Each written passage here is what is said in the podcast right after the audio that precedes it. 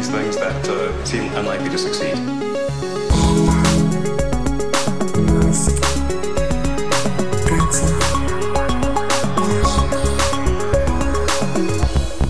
Hola a todos, episodio número 80 de Elon, otro número redondo al que 80 llegamos. ya, madre mía, Mm. macho. Sí, ¿cuántas veces han cancelado a Elon Musk desde que hemos empezado a grabar este podcast?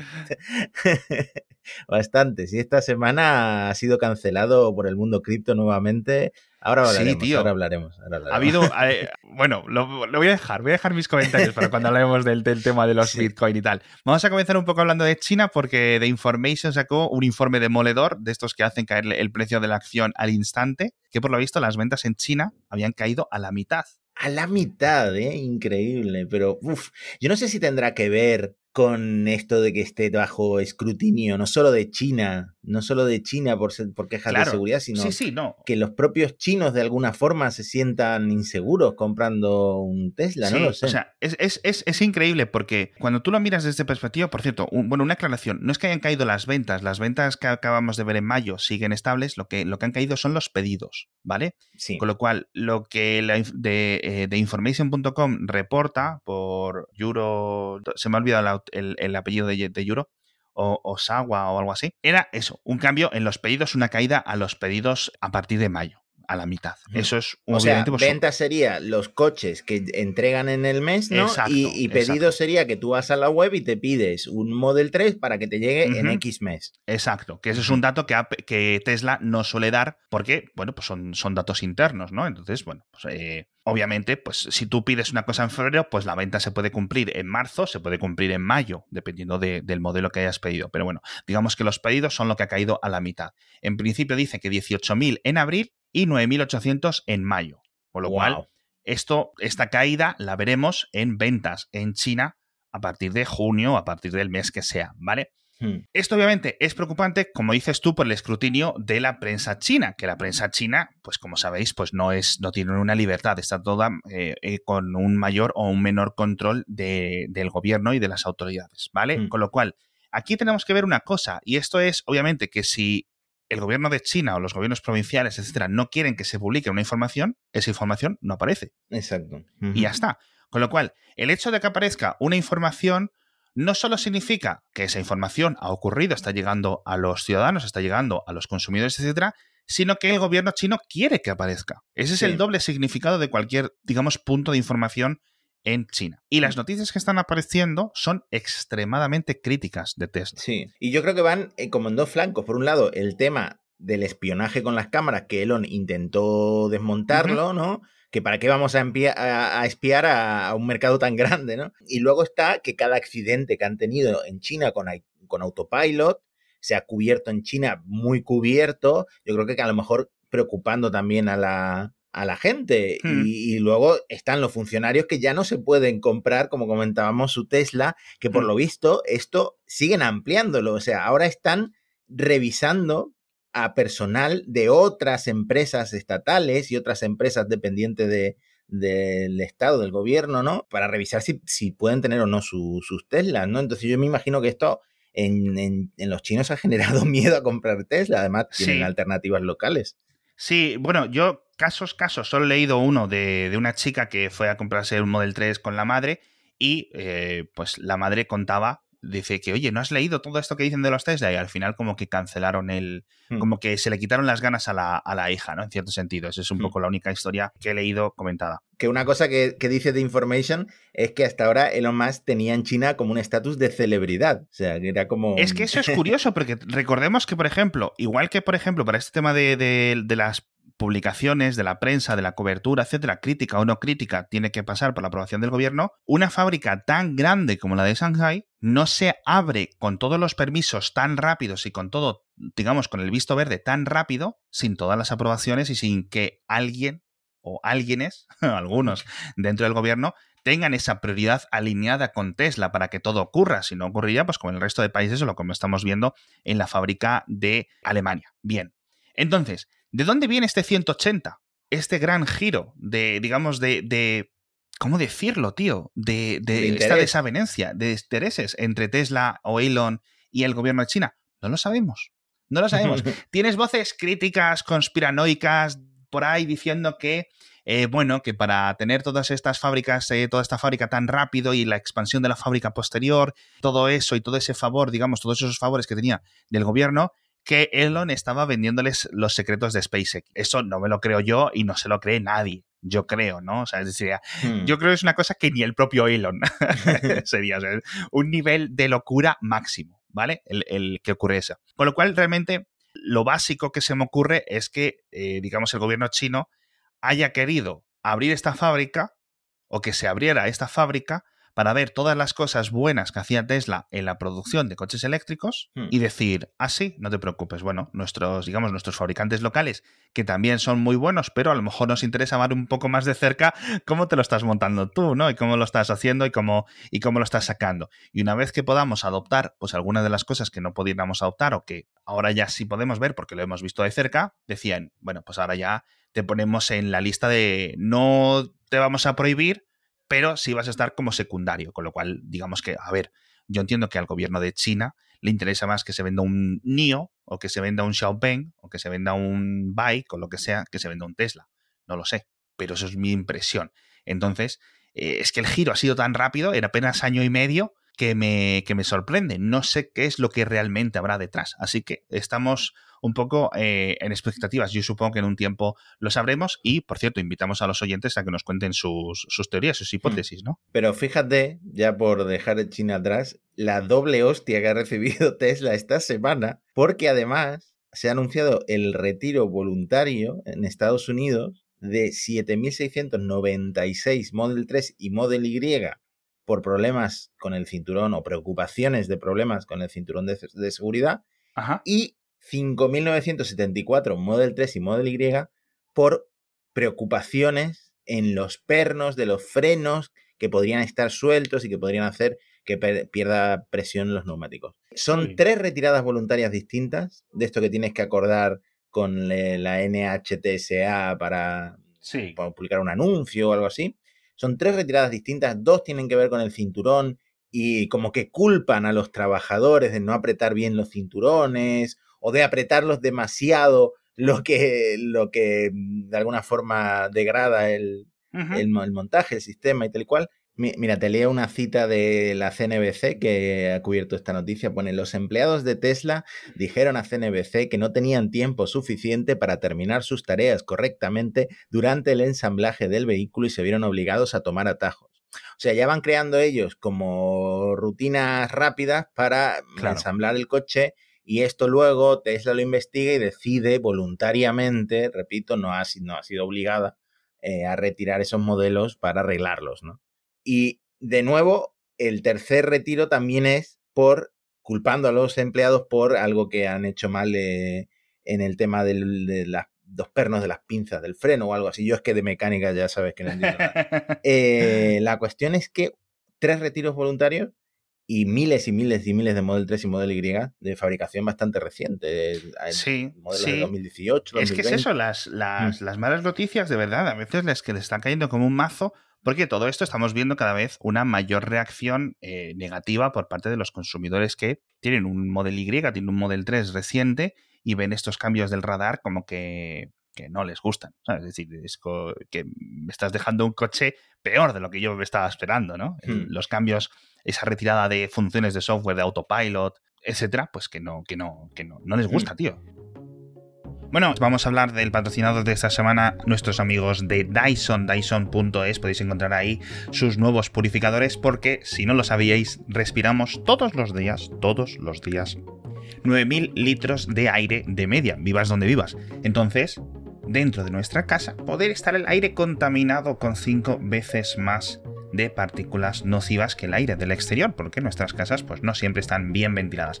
Alérgenos, polvo, pelo de mascotas, productos de limpieza y en general mucha polución que llena tu hogar de forma lenta y constante. Entonces, con la nueva generación de purificadores de Dyson se resuelve este problema, eliminas todas estas partículas y ayudas a mejorar la calidad del aire de tu hogar. El nuevo Dyson Purifier es un 20% más silencioso y elimina, como siempre digo, el 99,95% de las partículas de 0,1 micras. Además, ya sabéis que tiene aplicación para iPhone, aplicación para Android, lo podéis encontrar desde Siri, lo podéis encontrar desde Well Home, con lo cual es una herramienta excelentísima. De verdad, no lo puedo recomendar más. simplemente entrad y miradlo en Dyson.es porque simplemente por su aspecto os va a enamorar. Que por cierto, en China también ha, pasado, han retirado, pero no los fabricados en China, sino los importados desde Estados Unidos ah. por el problema de los pernos de las ruedas. Vaya palo. Vaya palos, vaya semanita. vaya semanita. En fin, eh, esto en las fábricas de China, esto en las fábricas de Estados Unidos, en la de Berlín, en la europea, que sigue sin abrirse, que sabemos que, bueno, debería estar abriéndose ahora mismo, más o menos, en junio, julio de este año. Siguen los retrasos, ¿no? Bueno, he visto, he visto un tuit que dice, Tesla está siendo tan empapelada por el gobierno alemán que es difícil imaginar que Giga Berlín se abra incluso en el primer trimestre de 2022. O sea que podríamos estar aquí esperando un año, un año, hasta el verano de 2022 para que abra. ¿Por qué? Porque en Alemania los inspectores han encontrado como más de 40 fuentes de peligro ambiental en lo que es la fábrica, sobre todo en el taller de pintura. Y claro, el taller de pintura, que era algo que Elon estaba vendiendo como revolucionario, que vamos a ver Teslas de colores completamente nuevos que no imaginamos, resulta que en Alemania están preocupados de peligros ambientales, ¿ok? O sea, no sé si serán todavía los murciélagos y las serpientes dando por saco, pero por lo visto le están frenando que termine la fábrica que bueno, me parece bien, me parece bien, un gobierno que hace su trabajo. Sí, en ese sentido las inspecciones, pues que entiendo que se les aplican a cualquier fabricante de este tipo de, mm. envergadura y que son las que cumplen el resto de los fabricantes que tienen alguna fábrica allí, con lo cual tampoco me parece nada extraño.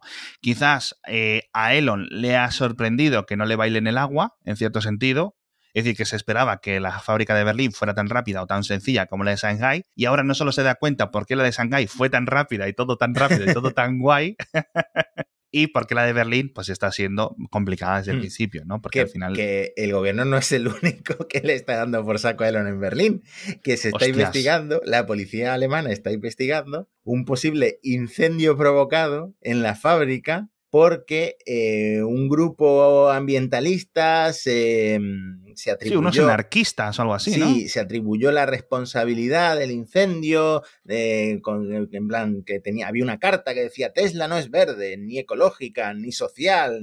Eh, Madre mía. Nada, la policía está investigando si realmente fue eh, provocado y que si fue provocado como dicen, por estos activistas, lo llaman de extrema, de, extrema izquierda, no sé si serán anarquistas como tú dices, ¿no? Eh, sí, el Bomb Gruppe o el, no sé cómo, Gruppe se llamaban, algo así. Y bueno, una cosa, joder, es que la verdad es que estamos ya entrando, o sea, una cosa es que te caiga mal, pero hostia, tío, andar ahí saboteando y poniendo incendios, puedes acabar matando a alguien, tío. Esto es una cosa, una locura, tío. Pero hmm. bueno. Seis cables de alto voltaje mm, prendieron fuego, por lo que estoy leyendo. Madre mía, madre madre mía, cómo va a acabar la cosa. La verdad es que, fíjate, la, imagen pública de Elon y de Tesla en el último seis meses ha metido un viaje bastante grande. ¿eh? y ya cuando no tienes de tu lado ni siquiera a, los bitcoiners, a los bitcoiners se te complica la cosa. Pues siempre te quedarán los amantes de los memes, ¿no? Que eso siempre estamos. Sí, sí, exacto. Así que, bueno, mm. en fin. Que por cierto, lo único que ha tuiteado Elon sobre Giga Berlin que yo haya visto últimamente, aparte del tweet ese de proveedores, por favor, daos prisa, es eh, si queréis ayudar a cubrir Giga Berlin de grafitis geniales envíanos tu trabajo a tal y tal arroba tesla.com. Así que nada, no parece que Elon esté haciendo mucha presión pública con esto. Sí, se pasó por ahí hace poco, estuve hablando con el ministro de Transportes, estuve hablando también de Starlink, pero bueno, eso ya lo comentaremos en, otro momento. Y por cierto, quiero hablar de lo de Bitcoin, quiero hablar de un montón de cosas, pero tenemos que hablar de Las Vegas porque ha vuelto a dar que hablar el túnel, ¿no? Bueno, el presidente de, mm, del centro de convenciones de Las Vegas sigue en sus 13 y ha felicitado a Tesla porque las pruebas que han hecho ellos internamente confirman que el circuito es capaz de transportar 4.400 pasajeros por hora. Se hicieron una prueba, creo que el martes pasado, y eso fue lo que tuiteó el presidente de Las Vegas. Pero claro, este tuit tuvo mm, comentarios mm, contrastados porque eh, realmente, si haces el cálculo, un tren, como el tren este que hay en los aeropuertos, puede transportar mucho más. O sea, Sí. 4.400 personas por hora implica que tiene que salir un Tesla cada cuatro segundos. Es un ritmo endiablado para sacar Teslas por el túnel. Además, un túnel que creemos, por lo que hemos visto, que no tiene salidas de emergencia. Y de hecho, en, en Jalopnik he visto un artículo que dice que el curso para los conductores de esos Teslas, que recordemos, no van a ser autónomos, van a tener chofer, incluye como una práctica de conducción en marcha atrás, en reversa, en caso de avería. O sea, si, supuestamente si hay un incendio o se queda un coche parado o lo que sea, la solución no es bajarte y salir por una puerta de emergencia. La solución es eh, que el chofer ha sido entrenado para dar marcha atrás eh, en el túnel. Qué locura. Qué mm, locura. Yo ya de no todas sé formas, cada cuatro segundos es imposible. O sea, es que yo no sé cómo lo habrán medido. ¿Vale? 4.400, por una parte, la cifra es baja. Obviamente, como comentabas tú, cualquier tren de estos que salga cada... ¿Cuánto era? ¿Un kilómetro y pico de distancia? Sí. Es que hace Ujú. 400, los 400 se bajan en unos 20-30 segundos, se suben los otros. ¿Sabes a lo que me refiero? Es como mucho más rápido que hacer, obviamente, lo, lo de los coches. O sea, esto no, de verdad, no hay ni por dónde cogerlo. Pero para que se movieran, como dices tú, 4.400 en coche, necesitarías un coche departiendo de cada una de las estaciones cada 4 segundos. Sabemos que esto no es así, o que no puede ser así, Imposible.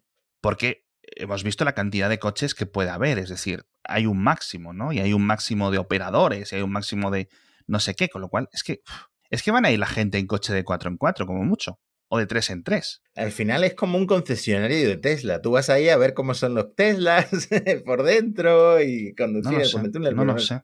Yo no No. lo sé, a ver si a ver si realmente empieza a ver llegar una convención grande que la gente se meta en este túnel para ir a los diferentes pabellones y lo vemos en directo y la gente lo graba, pero pero bueno, de verdad, porque no nos queda más más que esperar. En fin, eh, Bitcoin, ¿qué ha pasado? Bueno, Bitcoin, eh, tenemos mucho que comentar en realidad porque Sí. a Elon lo han cancelado, lo han vuelto a Está querer, cancelado, lo han vuelto a hombre. cancelar. La cuestión es que Elon eh, en varios tweets distintos anunció que está colaborando, esto cito textualmente a Elon, con los desarrolladores de Bitcoin y de Dogecoin para mejorar la velocidad y la eficiencia de las transacciones. Ya sabemos que dejaron de aceptar Bitcoin en Tesla supuestamente por el coste energético que Sí. tienen las transacciones, eh, toda la que haya tantos nodos manejando la cadena de bloques, etcétera, etcétera.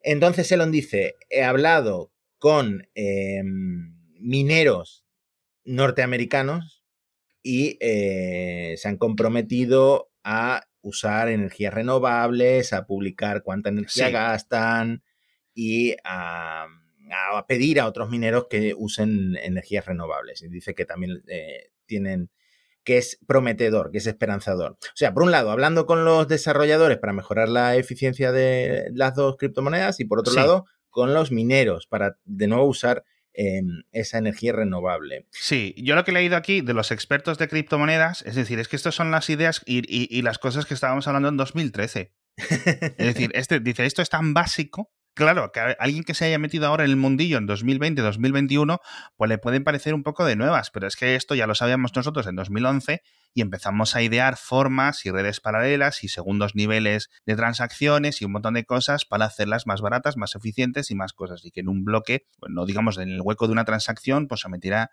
una cadena de transacciones, pero que no todas estuvieran o tuvieran que ser validadas una a una, ¿no? Todo ese Lightning de Bitcoin y todas estas cosas. Entonces, que Elon diga ahora que para mejorarlo se podría hacer eso, cuando esto ya se lleva comentando desde 2013, a los expertos, sobre todo a los desarrolladores, aquellos que están dentro del core de Bitcoin, a, ellos que, a los más veteranos de toda esta industria, dice, este tío es un charlatán. Hmm. No, el propio Vitalik Buterin, el cofundador de Ethereum, le, le, contestó a Elon en una entrevista que le hicieron Sí. que su plan no tiene sentido porque eh, es necesario que las criptomonedas sigan estando descentralizadas. Y Claro. Elon, obviamente todas las tecnologías que hacen falta para acelerar una criptomoneda eh, son centralizarla, porque precisamente es lento porque está descentralizado, hay un montón de, de, nodos haciendo cosas. Entonces, eh, básicamente le ha contestado hasta el creador de Ethereum.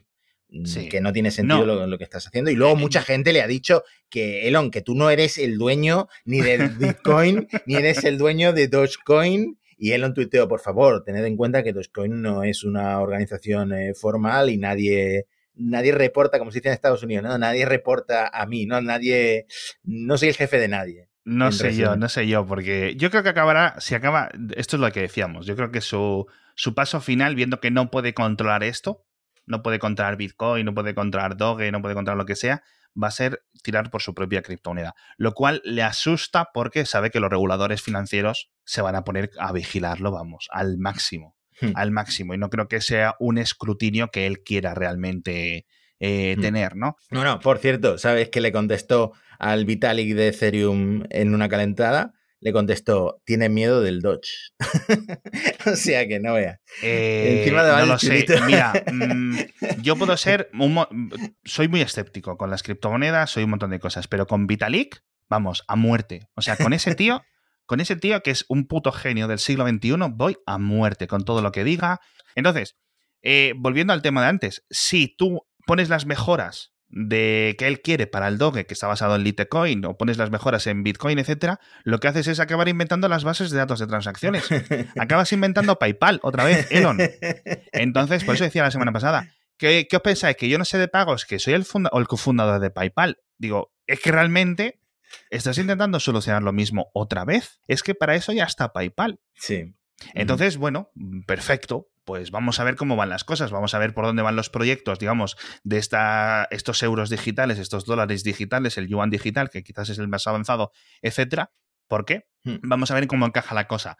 De todas formas, Elon se ha encontrado también otro 180, ¿vale? se ha encontrado con que China de repente no le quiere. Alemania, palos por todas partes. Los de Bitcoin, palos. Los de Ethereum, palos. Parte de la comunidad del Doge también palos. Mm, no, así es que, mira, lo, de esto, todo esto que estamos comentando ahora pasó la semana pasada. Lo que ha pasado esta semana es que han puesto hasta vallas publicitarias, gente mm. random del mundo cripto, en, ciudades, no sé si era San Francisco, en Los Ángeles, mm. eh, diciendo, por favor, Elon, céntrate en el espacio y deja de hablar de lo que no entiendes, no entiendes nada del Bitcoin, con un enlace para la gente que mm. quiera saber más sobre Bitcoin. Bueno, está viendo una conferencia en Miami ahora, la Bitcoin Conference, que está Jack Dorsey, que está un montón de gente, digamos, de, la industria, se está comentando un montón de cosas en, esta conferencia. Y la animadversión contra Elon Musk es gigante. O sea, que ha subido gente al escenario para dar las charlas con camisetas de que te den por culo Elon Musk y gritándolo. Y la gente, ¡guay! No sé qué. O sea, en cuestión de tres meses se ha labrado una reputación terrible dentro del mundillo de, las criptomonedas. Madre mía, me sorprende mucho. O sea, yo cuando, cuando lo de Tesla acepta Bitcoin en marzo o en febrero, todas estas noticias, no me, no, me esperaba esto para nada, para nada. Pero ojo, porque sigue pasando y te voy a dar tres ejemplos de esta semana, de ayer y de hoy, o de antes de ayer y de hoy. Tuitea Elon la palabra eh, CAM, que en inglés es esperma, eh, dicho de forma grosera. eyaculación. la eyaculación masculina. O correrse o lefa, si es verbo o si es sustantivo, ¿no? Y resulta que hay una criptomoneda que se llama Cam Rocket. Madre mía. Que Elon ni siquiera la mencionó, simplemente puso un meme que contenía la palabra lefa. Y Cam Rocket sube un 85% casi inmediatamente con esto descubro que ya había otra shitcoin, que es como se le llama a las criptomonedas basura, la que no las que básicamente se creen como broma, que era en principio Dogecoin era un poco así, se llama Elon Sperm. y esa moneda también ahora está en el centro de, atención. Y hoy mismo Elon ha tuiteado Cam Rocket to the Moon, ¿no? Ahora ya no es Dogecoin, ¿En serio? ahora es Cam Rocket to the Moon, que no quiero ni mirar a cuánto se ha revalorizado la cotización de Cam Rocket. Tuiteó Elon ayer que ya es que se le echaron encima. Tuiteó el Bitcoin, el hashtag del Bitcoin con un emoji del corazón roto. Y Bitcoin bajó inmediatamente un 5%, ¿vale? Eh, tuiteo el otro día que esto ya no tenía nada que ver con Bitcoin, ni con Doge, ni con nada. Alguien estaba, alguien puso, creo que la propia cuenta de South Park puso una escena de South Park en la que hay una pelea de estrellas de YouTube y Elon contesta, el mejor vídeo es Baby Shark, tiene más reproducciones que humanos hay en la Tierra. Y inmediatamente suben hasta un 9%, luego se, se estancó con un 6 creo, las acciones de Samsung Publishing, que es una empresa coreana que está detrás de la producción del vídeo. O sea, el poder que tiene Elon. O sea, Elon más puede, yo qué sé, invertir en lo que sea y tuitearlo y hacerse todavía más rico, ¿sabes? Porque el poder que tiene, yo creo que no lo tiene nadie en el mundo. No lo sé. A menos tío, que no- se ponga Warren Buffett a tuitear, a tuitear así, eh, así de repente. De todas formas, esto ya llega a un momento que es irracional completamente, obviamente, ¿no?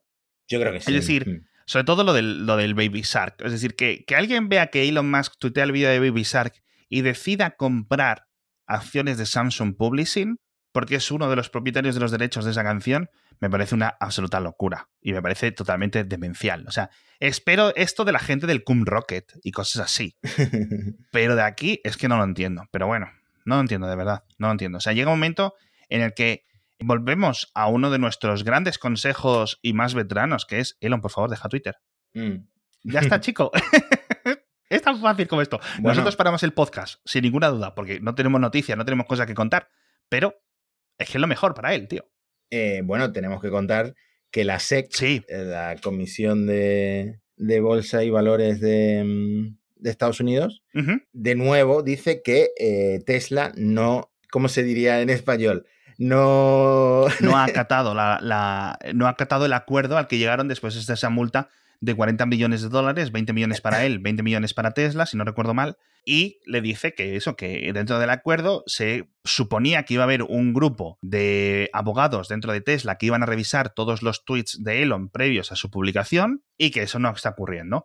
Y que en varias ocasiones, pues que le han pedido explicaciones a la propia Tesla por algunos de los, de los mensajes y que no ha habido, digamos, que la gente de Tesla dice, no, es que este tweet no infringe las normas. Hmm. Entonces, si la gente de la SEC dice que se infringe, los de Tesla dicen que no infringen, no hay acuerdo, tiene que ir a juicio. Mm. ¿Qué es lo que pasa? Que toda esta investigación, que digamos la ha desvelado el Wall Street Journal hace dos, tres días, debería de ir a juicio. Y dice la SEC que de momento no, porque está habiendo otras investigaciones Madre de mía. administraciones y de agencias del Estado. Mm. El otro día, el jueves viernes, estaba el rumor por ahí dentro del mundo de los accionistas de que Elon había sido, ¿cómo se dice en español? Deposited, es decir, que le estaban haciendo un interrogatorio o digamos que estaba respondiendo a unas preguntas Sí, de imputado. alguna quizá, agencia, bien puede ser de la agencia de tráfico, bien de la agencia de, de bolsa o bien de quien sea, pero que estaba declarando.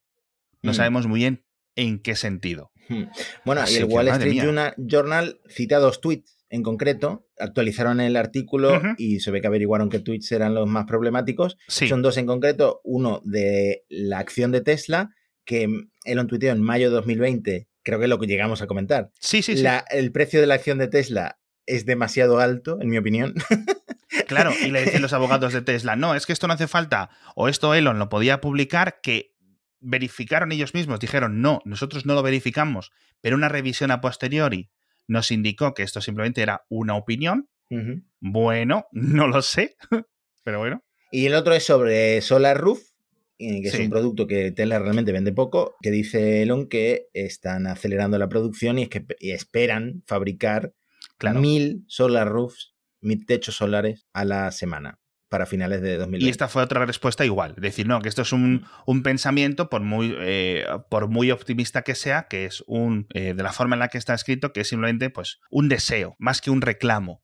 Tradicional, ¿no? Decir, no, en el año que viene vamos a fabricar tantísimas eh, casas, ¿no? O tantísimas paneles solares. No, te está diciendo que esperamos que llegara tal. Bueno, llega un momento en que como esto es algo tan diferente a lo que hacen el resto de, de consejeros delegados de las empresas, que es ponerse en Twitter a comentar este tipo de cosas, ¿sabes? Sobre todo con cifras Sí. tan claras, pues esperamos incrementar la producción o estamos trabajando en mejorar la producción. Pues es que no es mentira que estés trabajando en mejorar la producción tu interés siempre va a ser ese. Ahora, cuando empiezas a dar cifras, es donde empiezan a patinar, sobre todo, ¿no? Sobre todo con, con, esta, con ese alza de la acción de Tesla, que en principio lo que se tiene que vigilar o lo que se tiene que preocupar esta acción es de si esos movimientos y ese tipo de declaraciones pues están engañando a los inversores, que al final se supone que es por los que vela esta, esta agencia, que recordemos, viene ahora con un, ha venido ahora con un cambio, digamos, de, de liderazgo, porque ha habido Mm. un cambio en, en la presidencia de Estados Unidos, con lo cual podemos quizás ver un tipo de, de agencias reguladoras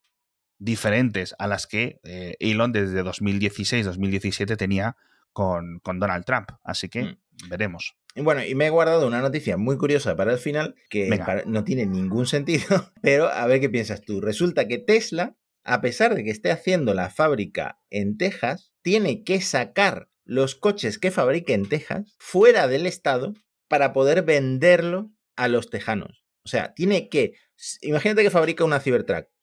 Tiene que sacarla de Texas y luego volverla a mandar a Texas para poder venderla a los residentes del estado.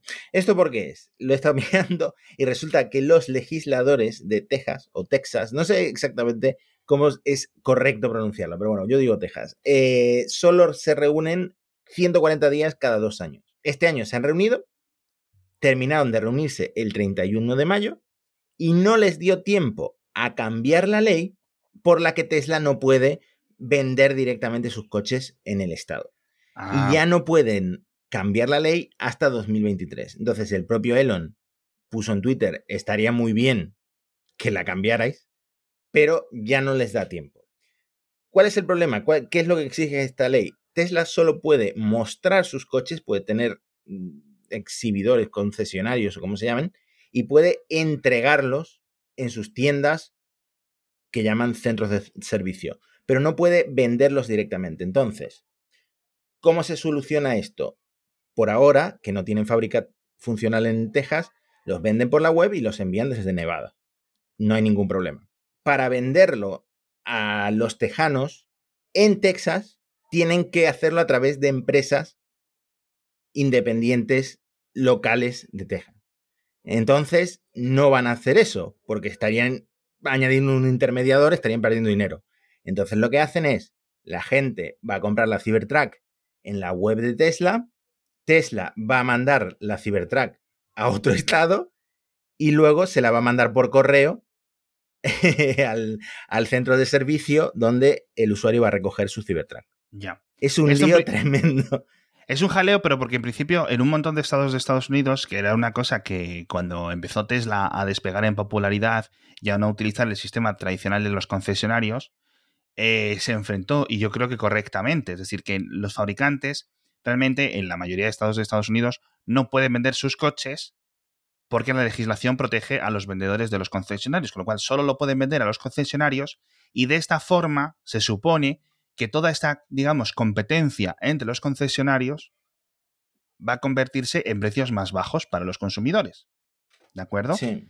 Si, el, si Ford, General Motors, etcétera, vendieran directamente, no solo podrían, pues eso, mantener un precio fijo y si no quieres ofertas, pues no hay ofertas y pues eso podría ser algo pernicioso. Eso hemos visto que en Europa más o menos es así también, ¿vale? El sistema de concesionarios es relativamente similar, pero la verdad es que fue fastidia un poco para este tipo de empresas. Pero bueno, vamos a ver en qué queda la cosa y imagino que acabarán haciendo el truco este que comentabas tú. En fin, pues con esto acabamos por ahí, ¿verdad, macho? Porque hmm, no sé.